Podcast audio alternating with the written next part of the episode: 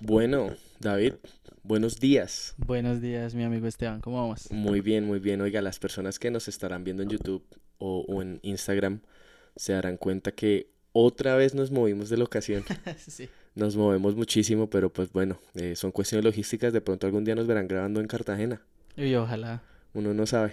Y pronto. Dios quiera, Dios quiera porque vea que, que ganando, ganando, ganando. sí. Es hermoso, es hermoso, pero también para traerles a ustedes visualmente algo diferente, para que no, No, esa es la idea, como para que no se acostumbren siempre a lo mismo. no vean Está siempre lo mismo. Exacto, muy interesante. Pero bueno, vamos a comenzar hoy con nuestro cuarto episodio ya. Cuarto. Vamos, vamos. Oiga, vamos muy bien, la verdad. Y pues para empezar, como siempre, y no perder la buena costumbre, quiero saber si vio el canal de YouTube que le recomendé. Sí, sí, justo lo vi. eh, me pareció bastante interesante. Yo le escribí cuando, cuando lo vi porque me gustó mucho la edición. Vi eh, sobre la última cárcel que estaba activa en México, creo que era en una de las islas de México y que planean volverla turística. Sí. Eh, me gustó mucho el tema, o sea, la, la historia como la cuentan, me parece que captan mucho la atención de, de la persona. Exacto, y como le dije, no es geografía únicamente a decir como México es un país ubicado, no, o sea, no, no se, no se dedica únicamente a dar datos geográficos como tal, sino que cuenta una historia interesantísima. De verdad que es súper enganchador, sacan videos cada ocho días, buenísimos. Sí, no, no me gustó y, y de verdad que lo que más me sorprendió, le gastan bastante tiempo a la edición La edición es, y se nota y es bueno, o sea, es algo favorable, un la muy parte buen punto. visual es muy, muy, muy bonita, diría yo. Esa Sí. es la palabra. ¿Y su merced vio- escuchó el, el canal? Me pareció muy interesante, me pareció gracioso, Sí. me pareció interesante y también me gustan mucho las miniaturas. Tengo que decirlo que las miniaturas son muy interesantes. No, son chéveres y lo- los manes, pues la idea de ellos es contar como historia, mitología, a raíz de canciones, de historias que tal vez no todo el mundo las contaría así. Y los manes creo que fueron un boom hace como dos años en, en España, tanto así que tuvieron gira por todo España. eh, han hecho conciertos virtuales, han llenado teatros solo con sus canciones. Y la gente, o sea, yo vi una La vez un concierto de ellos y la gente las corea porque es que son canciones pegajosas. No, pero está, está muy bueno y lo que más me sorprende es la creatividad de la gente. Definitivamente sacar de algo, no, no puedo decir que es plano porque realmente es muy profundo la historia, la mitología, Sí, pero de algo que está escrito en papel, que de pronto no varía mucho de un concepto al otro y que es mucha cosa verbal, algo que se ha pasado generación tras generación verbalmente, que alguien lo vuelva canción y una canción capciosa, una canción que le guste a la gente, una canción que lo cautive a usted, me parece de más interesante, de verdad que está muy, muy chévere. listo, no, bien, bien. Entonces, adentrándonos en los temas. Pero para historias, exacto, tenemos algo, pues primero muy, muy desafortunado. Yo sé que, que usted también es, es muy fanático del cine. Eh, de pronto no, tan, no, no soy tanto yo como usted, pero pues hubo una noticia esta semana que terminó muy abrumadora, que fue que el actor Alec Baldwin, en el set de grabación de una película, eh, por accidente asesinó a la directora de fotografía de la película e hirió de gravedad al director al director. de sí. la película. Esto porque pues estaban usando un arma que entre comillas era de utilería, que era un arma que no debía estar inicialmente cargada y pues bueno, se, se desató la, la tragedia. Entonces no sé usted qué leyó, qué, qué opiniones tiene y que ojo, no es la primera vez que esto sucede. Sí, pues yo mm, como que leí la noticia cuando la vi. Lo, lo primero que pensé yo, pero, o sea, ¿cómo fue la, la escena? O sea, ¿qué pasó? Entonces, lo, lo que vi fue que estaban practicando, eh, estaban haciendo un ensayo de una escena y eh, justo en ese momento él lo que tenía que hacer era apuntar con el arma a la cámara.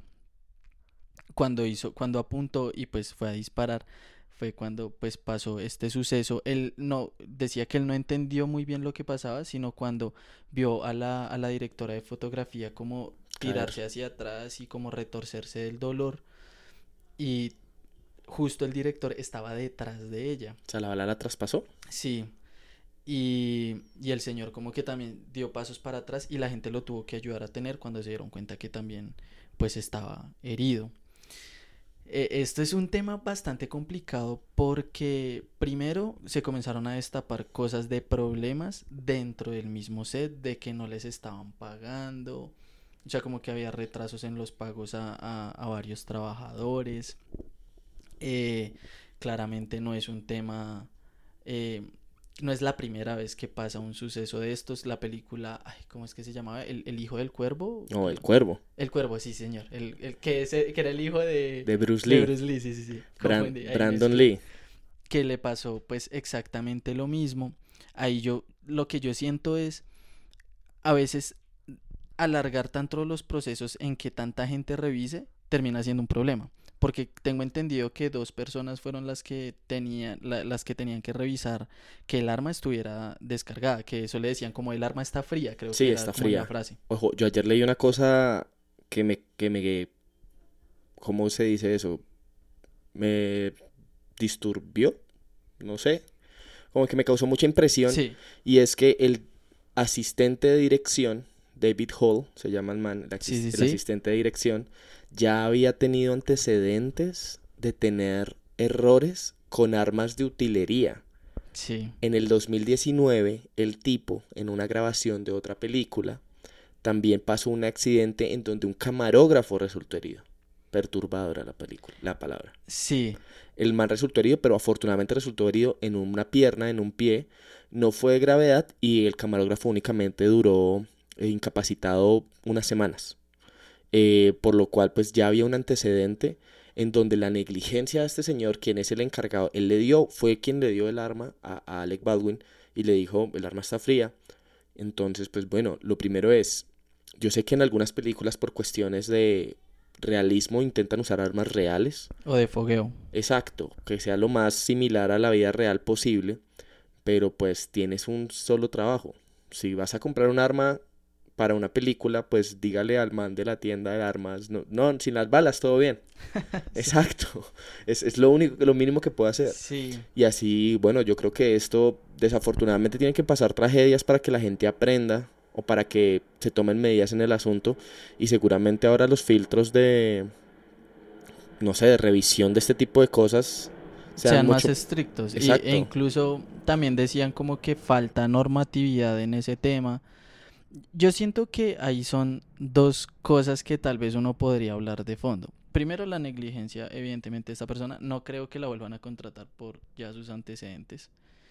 Em, segundo, sigo diciendo, entre creo que fueron dos personas las que revisaron eso. O sea, entre más personas revisen, el proceso se vuelve más... O sea, como que se confían en que, ah, bueno, si la otra persona la revisó, listo, ya. Claro, si usted me da, como cuando usted me da el micrófono, yo confío que está bien y yo comienzo a hablar, yo no reviso nada. Exacto, y entre más personas, digamos que otra persona revisara el micrófono, pues no, pues si ya lo revisó otra, para que yo también lo voy a revisar. Tal yo cual. creo que ese puede ser un problema. Y el segundo, específicamente con este caso de este señor, incluso no podría hablar de temas de fondo que suceden mucho en Estados Unidos, y es el tema de las armas. Creo que eso es bastante fuerte. Claro, porque no, no estoy echando una culpa, pero que dos veces pase un accidente de este tipo, tal vez hasta uno podría pensar en otros temas de fondo. Sí, definitivamente sí, creo que eso es algo muy arraigado a los norteamericanos y es el uso de las armas, el uso de, la- de las armas legales. Literalmente usted en una tienda puede comprar municiones, como si usted acá fuera a, a la esquina de su casa, a- Exacto. a donde don José, y don José dice, don José, regáleme 10 balas. Que es algo que quieren, buscan reglamentar No, otro- pronto acá en Colombia, pero ese es otro Ese es tema. para otro día, eso es para otro día. La- Lo único que yo realmente como retomando el tema pensé, lo primero que pensé fue que es afortunado Alec Baldwin que tenga que pasar por estas vainas. ¿Cómo se puede sentir usted cuando accidentalmente, literalmente accidentalmente, usted asesina a una persona?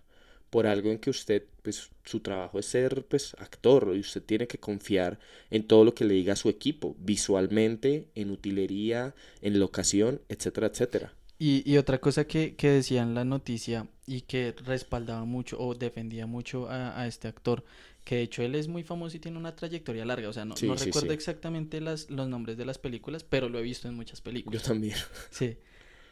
Él decían que él siempre fue muy precavido con ese tema, incluso como que había un niño en el set y él dijo, el niño no puede estar cerca de esta arma". De esta escena. Ajá, y entonces hay antecedentes de que él realmente era muy precavido con el tema. claramente confió pues en el trabajo de otras personas, que eso está muy bien, y pues, pero pues lamentablemente surgió pues este, este suceso. La, usted vio las fotos, me imagino, de, del actor.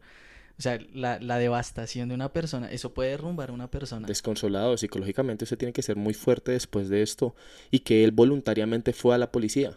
Sí. A rendir su, su declaración, voluntariamente. Sí, claro, pues es que igual él no tenía nada en contra, obvio, tenía un sentimiento de culpa bien grande, pero digamos que no había nada que lo inculpara a él. Pero Hizo bien. Con lo turbio que es Hollywood, eh, la misma productora pudo haber acobijado al actor y haber dejado eso en silencio y haber puesto que murió en un accidente de grabación la sí. como alguna vez varias veces han muerto actores de, de riesgo sí sí sí los dobles de riesgo han fallecido haciendo escenas y pues nunca se sabe a profundidad qué fue lo que pasó realmente en qué tipo de escena en qué parte de la película pasó. sí solo dicen cómo murió en el murió durante el rodaje y ya no no se no se dan más detalles.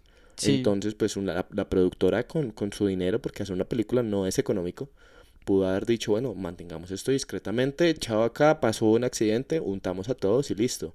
Hay algo de, de, veracidad en esto y es que, que, bueno, la verdad se le tiene que aplaudir al actor y se le tiene que abrazar, creo que en este momento tan complicado, no, no solo a él, sino pues a la familia de la... A la familia, sí. De hecho, él dijo que, que él estaba muy pendiente de la familia, estaba como en contacto, lo cual también me, parece admirable porque usted, ¿cómo se le acerca a una familia, a la familia, a la persona de la familia que mató? Es... Es difícil. a la familia de la persona que mató. Claro, imagínese el papá de la, de la mujer, el esposo, no sé si tenía esposo, no sé si tenía hijos, verlo a los ojos a este señor que accidentalmente asesinó a, a esta persona. Entonces, Creo que es complicado, lo único que, que, esperamos es que las cosas cambien, por lo menos en Hollywood, no sé, este tipo de producción supongo que ya quedó absolutamente cancelada. No, dicen que está mm, eh, congelada, eh, pausada hasta que no haya un un veredicto frente al tema. Eso igual para reanudar, reanudar el rodaje de la película, si es que lo reanudan. Y si sale el, el billete que pueden estar recuperando, es, es, muchísimo. Ahora quiero verla. Sí, igual, igual para que la reanuden las grabaciones, eso faltará mucho, a que se cierre el caso, a que psicológicamente se sientan los actores preparados para, volver a hacerlo, para si es que, por ejemplo, el actor decide retomar el papel, que eso también puede ser otro tema, de pronto él no se sienta preparado para volver a hacerlo. Toca esperar, estar pendiente, saber de qué es lo que va a surgir finalmente con el con el tema de la película y pues primeramente con la familia y con todo el actor. Alec Baldwin. Pues bueno, en este caso pues creo que podemos cerrar acá y, darle paso a algo completamente diferente. Algo muy diferente, pero creo que igual de... No, de hecho más, controversial, digámoslo así. Va en el sentido del pronunciamiento de la gente. Ok. Eh, J Balvin sacó hace no mucho una canción titulada Perra con una rapera. siempre confundo el apellido, pero bueno, el, apellido es súper raro, se me, se me, escapa el nombre. Em, sacó la canción, la lanzó y unos días después sacó el video en YouTube. Generó un montón de controversia porque la letra básicamente lo que dice es, eh, digamos, la muchacha, la rapera, dice como, no, yo me siento como una perra en calor, necesito un perro para que, para que, para quedarme pegado. Ya Oiga, pero se la aprendió. Pues es que la escuché. y yo, yo no sé usted, pero yo vi el video. No, yo no lo vi. Yo sí lo vi porque alguien me había dicho como, oiga, vi el nuevo video de J Balvin y yo, ¿no? Y me apareció ahí como en, cuando justo la lanzó estaba en, en tendencia. Recomendados. Entonces la vi, yo vi el video pues a mí personalmente no me gustó eh, el video. O sea, visualmente no, no me gustaba. Eh, ya entiende el contexto de la letra. El video básicamente lo que hacía era, habían escenas, por ejemplo, de niños, mujeres, hombres con... Como con la cara de perro, y como con máscaras de perro. Y él sale en una escena con unas cadenas y con unas mujeres negras amarradas, amarradas, ahí de la cadena y también con la máscara. Sometidas literalmente. eso generó bastante, bastante polémica.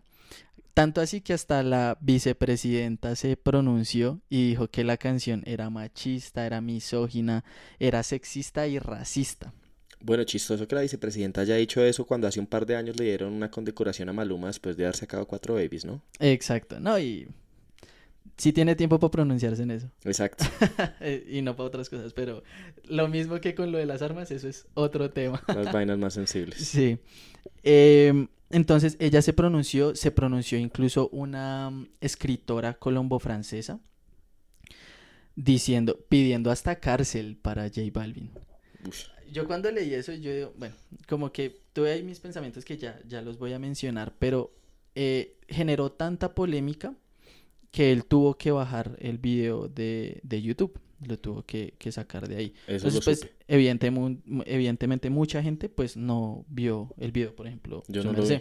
La canción creo que sí la escuché, pero no vi el video. Yo la escuché, a mí igual la canción tampoco me gustó. Bueno, Eh, y siguió como tal la controversia frente al tema, o sea, le tiraron mucho hate todavía a J Balvin, porque la mamá incluso se pronunció en una entrevista eh, de radio y dijo como, ese no es mi Josecito.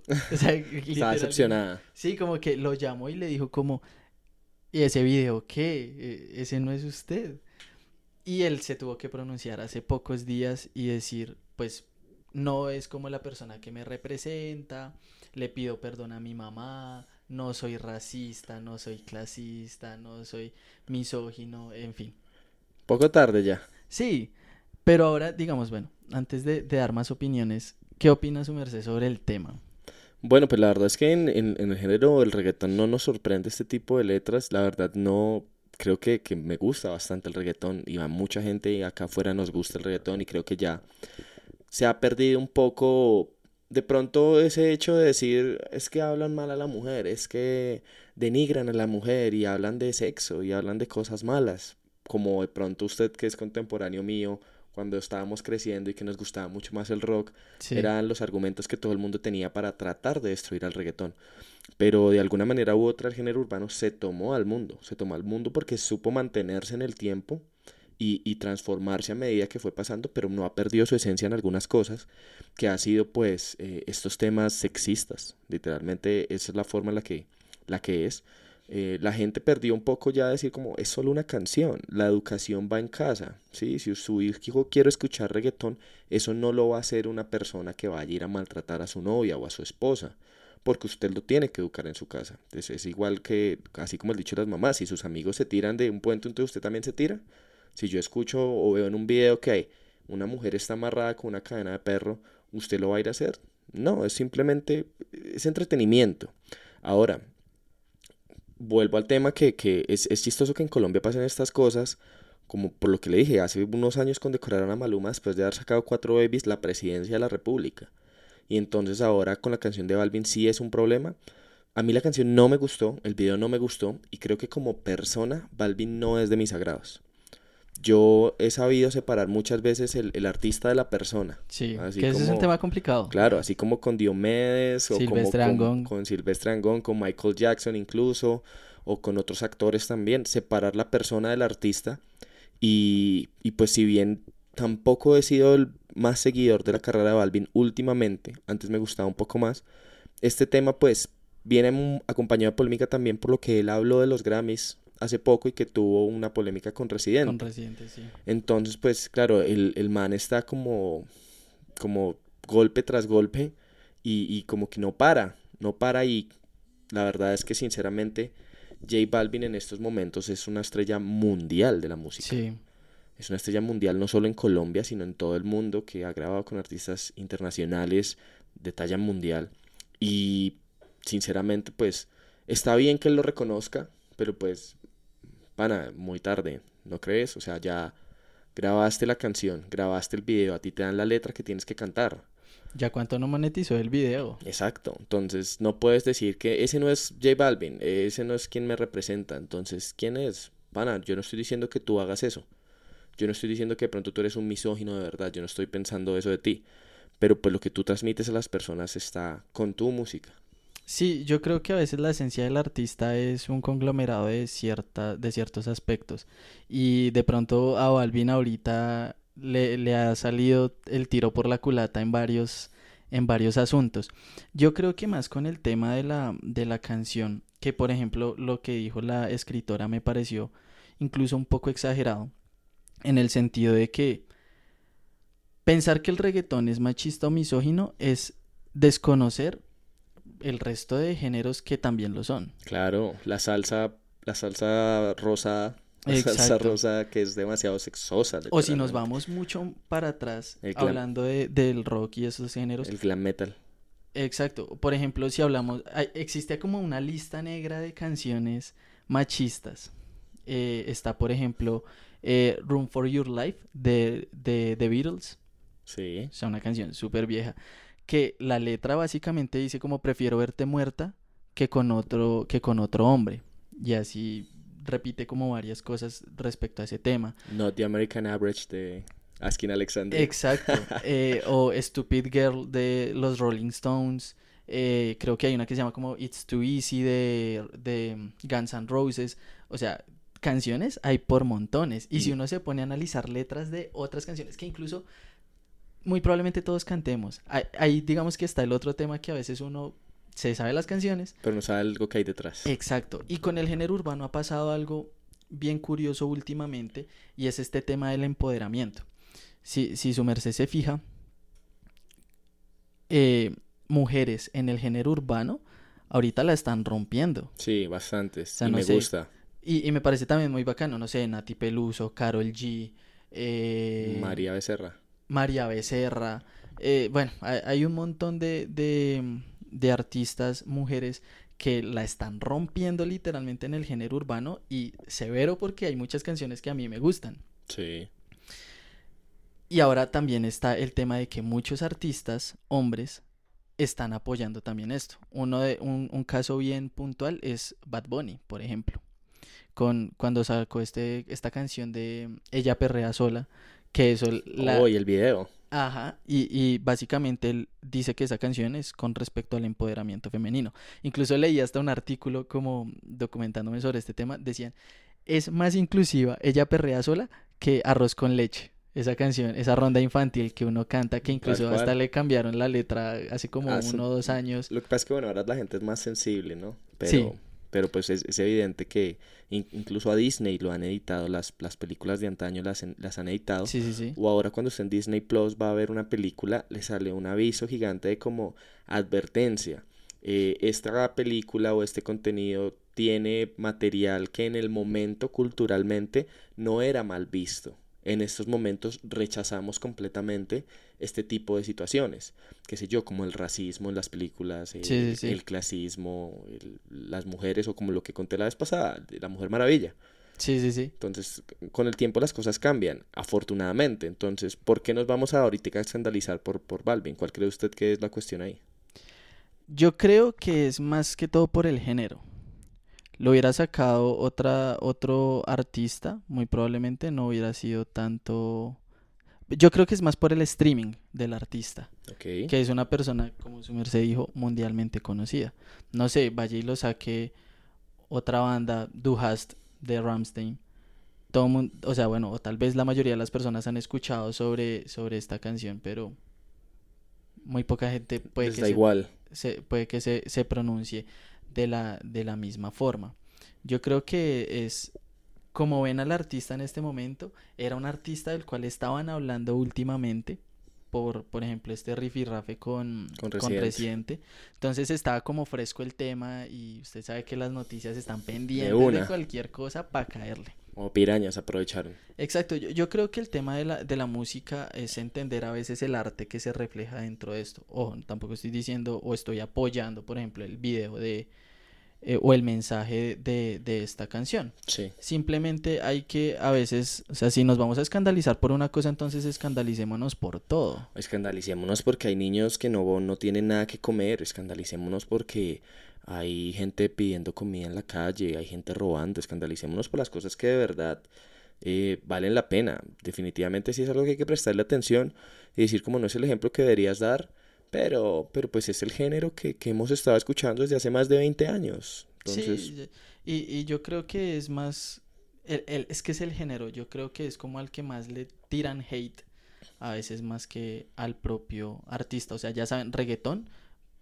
vamos a ver qué, qué le vemos lo malo. Ah, Y- pero y- los viernes en la noche Eh, exacto. se nos ¿No, olvida. ¿No viste esos videos de los metaleros, de los Ah, metaleros hablando re mal y todos borrachos cantando Reggaeton. reggaeton, cantando Karol G? Entonces, pasa mucho eso, a veces somos muy doble moralistas con, con los temas. Pero bueno, David, definitivamente como que en una semana plagada de, de cosas, digámoslo, polémicas o, o llamativas negativamente, Sí, porque pues este tema de Balvin no es que sea del todo positivo y pues lo de Alec Baldwin mucho menos. También tenemos noticias muy bonitas, sí, me pareció muy chévere. muy bonitas que, que de verdad aquí puedo decir como restaura la fe en la humanidad. Y es la historia de un hombre italiano, ya de edad media, pues po- podemos decirlo, es un adulto, que decidió adoptar a una niña con síndrome de Down que fue abandonada a los 13 días de nacida. A los 13 días de nacida la niña fue abandonada porque tenía síndrome de Down y el señor declara que él desde que la vio en el hospital eh, se enamoró de ella en el buen sentido de la palabra, que se llenó de amor y, y que la quiso acobijar, la quiso respaldar y quiso ser su familia. Entonces, esta noticia se ha hecho muy viral en Italia, no por el hecho de que el hombre haya adopt- decidido adoptar, un hombre soltero, haya Sí. decidido adoptar a una niña con síndrome de Down, sino porque es un hombre homosexual. Es un hombre homosexual soltero que ha decidido adoptar a, esta, nena. Em, el tiempo que se tomó para, para realizarse la adopción fue considerable, pero igual la nena seguía siendo una bebé. Y el hombre dice que cuando a él lo llamaron del hospital con todos los papeles listos que habían aprobado su, su adopción, él dice que él indudablemente fue corriendo a firmar todo y que desde el minuto uno que la tuvo en sus brazos, él se sintió como el padre. Él dijo, el amor que yo siento con esta niña es como si yo fuera su padre biológico. Eh, ¿Qué es lo que pasa? Hay mucha gente en Italia, un país ultracatólico, sobre todo la gente pues Sí. de mayor edad, quizá de la edad, contemporáneos con este señor, Luca Trapanese, eh, están en desacuerdo pues en, en este tipo de, de adopciones, de este tipo de situaciones, matrimonio entre personas del mismo género, adopciones de parejas del mismo género, y pero pues yo sinceramente lo aplaudo y, me llena el corazón de alegría las cosas como son, porque es una persona muy valiente.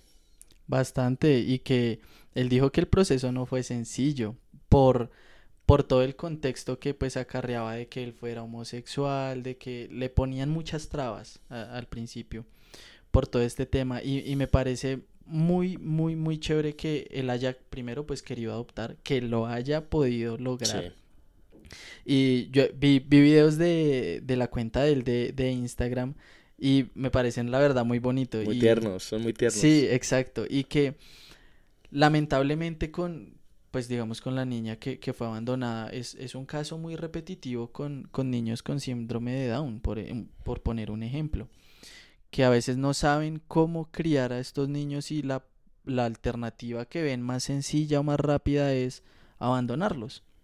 Y bueno, con respecto a eso, definitivamente es cosas que pasan, sobre todo en países como el, nuestro, en países en desarrollo, el abandono de niños simplemente por falta de, de, de dinero para mantenerlos o porque nacen con una enfermedad que mucha gente piensa que van a estar el 100% de su tiempo dependientes de otra persona. Pero quiero más que todo preguntarle su opinión acerca pues de la adopción igualitaria de personas del mismo sexo o incluso gente soltera Sí. pueda adoptar a un niño. Yo creo que si la persona tiene los medios, psicológicamente está bien y tiene amor para dar, ¿por qué no puede hacerlo? Eh, creo que es mi argumento. Eh, más que mirar su orientación sexual, más que mirar otros contextos frente a los cuales se ponen muchas trabas, es eso. Yo, yo creo, y digamos, no sé, em, poniendo ahí como un paréntesis con, con el de la niña, eh, y que era algo que quería decir, esos niños creo que malicia No, ellos no tienen. no tienen. O sea, son, son, son personas que literalmente saben es dar amor. Y ya, entonces me pareció muy chévere el tema de, de que la haya podido adoptar frente al tema de la adopción igualitaria. Es, es un tabú bastante grande en, en estos países. por el pensamiento pues tan acérrimo en, en muchos, en, en muchos conceptos que creen que, que las personas creen que eso es dañar el concepto de, de familia, pero a veces se desconoce que por esas cosas igual muchos niños siguen o muriendo de hambre o muriendo por falta de amor y si no se adoptan y no reciben esas muestras de amor en unos años uno nunca sabe qué podrían terminar haciendo. Exacto, y es, es lo que yo pienso también. Si usted está en contra de que una persona, una pareja homosexual, llámense dos mujeres o sean dos hombres, adopten a un niño, entonces vaya usted y dele los recursos que este niño necesita para vivir. Porque un orfanato no es el mejor de los hogares. Los orfanatos trabajan con lo que tienen, con lo que se les con los que se les, se les dona, con lo que pueden recoger. Tratan de brindar educación, tratan de brindar amor o compañía en la medida de lo posible, lo cual es, es mínimo. Entonces, si usted está en contra de la adopción igualitaria, vaya usted por favor y haga trabajo en un orfanato y explíquele a esos niños por qué usted le quiere quitar la posibilidad de que tenga una familia. Yo, yo, tuve la, yo he tenido oportunidades de estar en, en, en estos como orfanatos, en unos lugares que, bueno, acá en Bogotá se llaman centros Amar, que son como estas fundaciones de paso donde los niños se pueden quedar después de ir al colegio, que evidentemente son colegios públicos y demás, y es complicado porque yo he podido estar por, por mi trabajo en muchas instituciones públicas, donde usted ve a los niños y puede que usted no... Eh, dimensione. Sí, dimensione qué, qué mundo acarrea cada niño. Pero cuando luego de estar en esa institución pública he estado en esos centros Amar y he visto al mismo niño que vi en, la en el colegio y usted lo ve comportarse totalmente diferente. Porque está en un ambiente diferente, no está con su familia porque vienen de familia donde el papá o la mamá le pegan a él o a ella. Eh, y aparte de eso le pega a su pareja, se va... adictos, son alcohólicos. Exacto, o sea, una mano de problemas tenaces y la forma en la cual ellos se blindan es muchas, en muchos casos siendo, no sé, niños, eh, el concepto de niño problema, pero son básicamente personas que necesitan amor, es, es eso. Y creo que es, es la generación que debemos cuidar, muchas veces uno tiene un círculo tan cerrado y se restringe únicamente a sus amigos y a su familia, pero que es difícil de conmover a otra persona con historias de, de, otros lugares. Y a mí personalmente esta me conmovió muchísimo y como lo dije al principio cuando estaba empezando a contar la historia, de verdad lo aplaudo, lo admiro y de verdad yo sí estoy completamente a favor porque, como digo, si una, una pareja eh, heterosexual o una pareja normal, llamémosla, como todo el mundo le gusta llamarla, tiene el valor para abandonar a una criatura recién nacida por X o Y, pues que lleguen otras personas y también tengan el valor y el amor que de pronto usted no tuvo para, para brindarle todo lo que esta persona quiere, eh, me parece hermoso. Sinceramente me parece hermoso y creo que es algo que debemos multiplicar y es precisamente eso, que por encima de cualquier cosa, lo que prime sea el amor y los buenos valores. Sí, tenemos que ir avanzando básicamente en eso. Yo considero que somos una generación, o bueno, hablándolo como tal en contexto cultural general, somos, nos falta mucho amor. Y escuchaba a un, a un fotógrafo que, que trabaja con National Geographic y, va a hacer muchos, muchas labores sociales a, a países de África, él es mexicano. Y, él decía exactamente esto, o sea, a nosotros como seres humanos nos falta demasiado amor. Y el claro ejemplo es cuando usted sale de su casa, va por la calle y ya se le hace lo más normal del mundo ver a una persona tirada en el piso. Mendigando. Mendigando. Y, y él decía, me tocó ir hasta África para volver a sentir esa sensibilidad por la, por la gente. Bueno, y que en México supongo que la pudo haber encontrado también, ¿no? No estamos hablando de un país del primer mundo. y él justamente ponía ese ejemplo, él decía, me tocó irme pues hasta África, volver a sentir eso y saber que en México tenemos problemas iguales. Iguales, claro. Pues bueno, yo siento que asimismo somos una generación que nos falta amor, pero siento que esta es la generación de la transición. Sí, total. Nosotros los millennials somos la, la generación de la transición hay muchas cosas positivas, el, el, el diferente pensamiento político, el diferente pensamiento de ideología de género, Eh, siento que todo, cualquier cosa que se haga diferente, con respeto y sin pasar ciertos límites ni definitivamente herir a otra persona, ya sea física o, o personalmente, es bienvenido, es bienvenido y, y, creo que es algo que sobre todo en estos países como el nuestro debemos empezar a trabajar más. Hay otros países que son un poco más abiertos Sí. por su mismo desarrollo, creo yo.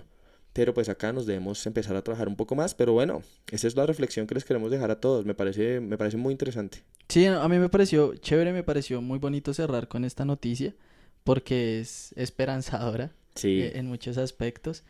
Y mm, yo creo que con esto podemos ir redondeando ya el cierre de, de este podcast que también me pareció un muy buen episodio. pero nos faltan las recomendaciones. Exactamente para justamente allá iba. ¿Quiere empezar o...? o- Si, si quieres yo empiezo Listo, por favor. aprovechando que estamos en esta época de, de, de, de Halloween. Ojo. Le voy a recomendar una película, no se va a asustar, estoy muy Ah, seguro, Bueno, está bien. porque sé que usted no es fan ya, del género, gracias. pero le voy a recomendar una película que marcó un inicio para lo que hoy conocemos como el cine de terror. Y es la película de Halloween, la primera, La primera. del año 1978. Es, eh, por eso mismo le digo, no se va a asustar. No sé, ya, ya lo estoy pensando porque es una película de culto. Eso ya es Es una, película de culto, eh, yo la vi recientemente, le aseguro, le aseguro 100% que el, el género de terror ha ido evolucionando. Y el, y el terror de los años 60, 50, 70, 80, no, no es nada comparado a lo que es hoy. Pero sí marcó como tal un nuevo rumbo para el cine de terror, que fue antes, o sea, antes de esa película, todo el terror eran, no sé, fantasmas, espíritus, a- Aliens. Sí, aliens, a, a su estilo de efectos especiales de la época, Claro. evidentemente. Pero este marcó un género que se llama el género slasher. De asesinos. Exacto. Y fue claro, porque el man de Halloween es de la máscara blanca, ¿no? ¿Cómo se llama? el Michael Myers. Michael Myers. Y la máscara es de un actor, o sea, es, es de un personaje de Star Trek. Ok. Em, y lo que marcó fue como el nuevo género de terror en el que el terror no era algo sobrenatural, sino un ser humano. Obvio Mm. ahí ya le comenzaron luego a meter su tema sobrenatural, pero la premisa es la misma. Una persona con máscara blanca con un cuchillo que quiere matar a alguien. Esa premisa muy probablemente le suene a otros sinfín de películas. Claro, pues bueno, la gente pensará, y los que me conocen y saben que, que soy una gallina con respecto a todas las cosas que tienen que ver de terror, pero de pronto le puedo estar dando la oportunidad porque, porque usted me la recomienda y tengo que hablar de algo la próxima Sí, semana. no, y estoy seguro, no se va a asustar. Es más le voy a dar la por- oportunidad y, y así mismo lo que le digo, la gente que me conoce sabe que yo soy un gallina, de hecho la gente de mi trabajo estaba cuadrando la idea de ir al Festival del Terror Sí, sí, sí. y yo dije, lo siento muchachos, pásenla rico, yo no voy. Entonces, pero bueno, vamos a ver qué. He visto películas de terror, evidentemente las he visto. Alguna vez la vi, vi una Gancho Ciego, me llevaron a Gancho Ciego a ver una película de terror. em, pero pues, ¿qué, ¿qué podemos hacer? Hay gustos, para todo hay gustos. Y vea que mi recomendación de hoy es completamente diferente. Aprovechamos que estamos en mi casa, en mi casa. Les quiero recomendar un libro, veanlo, acá lo tengo. Un libro, y más que un libro, es una- un autor. Este se llama Toda la felicidad del universo y es del actor, de la- del autor, perdón, César Brandon. César Brandon, de pronto algunas personas no lo ubican, él es de Guinea Ecuatorial y él se hizo muy famoso unos- hace unos años porque él ganó España Got Talent eh, a punta de poesía. Ok. Él, él- él se volvió muy viral en las redes eh, por esto. ¿Él fue el del 1 y el 0? Ajá, Sí, sé ese. cuál Y el de, el de la luna y, y la tierra. Re- recuerdo es el del 1 y el 0 y me pareció un muy buen poema. Y la luna y la tierra. Entonces, pues él tiene ya varias, varias obras y muchas de algunas, algunas de estas son po- poemas en prosa. En prosa, pues es que no tienen una estructura de poema, sino que Sí. simplemente está escrito como con un, como si fuera un cuento, pero tiene un, un, un trasfondo un poco más poético, precisamente. No es un género literario marcado como tal, pero pues es algo como una, una transición o una, sí, entre los dos, entre las dos cosas, entre un cuento y un poema. Entonces yo tengo este que se llama Toda la felicidad del universo, me parece increíble. Eh, es, es muy difícil de conseguir obras de este señor físicas, pero pues digitales hay bastantes. Lo invito también a que vea los videos de YouTube del tipo, son bastante conmovedores. Él le hizo un poema a su mamá, para, con el que ganó el España Got Talent, fue un poema a su mamá. Y lo que él no sabía era que en el público estaba la mamá. Hijo de madre. Y lo chévere del poema es que el tipo hace como unas eh, correlaciones muy interesantes y él, por ejemplo, la correlación de la, con, con, todo lo de la mamá lo hace como si estuviera escribiendo un documento de Word. Ok.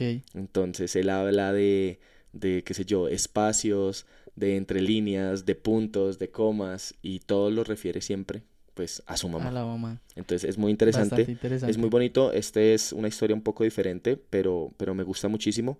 Entonces les recomiendo el autor, si tienen la oportunidad de leer algún otro libro de él o ver alguno de sus videos de YouTube, eh, de verdad que no se van a arrepentir. Entonces pues ojalá vean los videos para que hablemos la próxima semana de eso. Listo.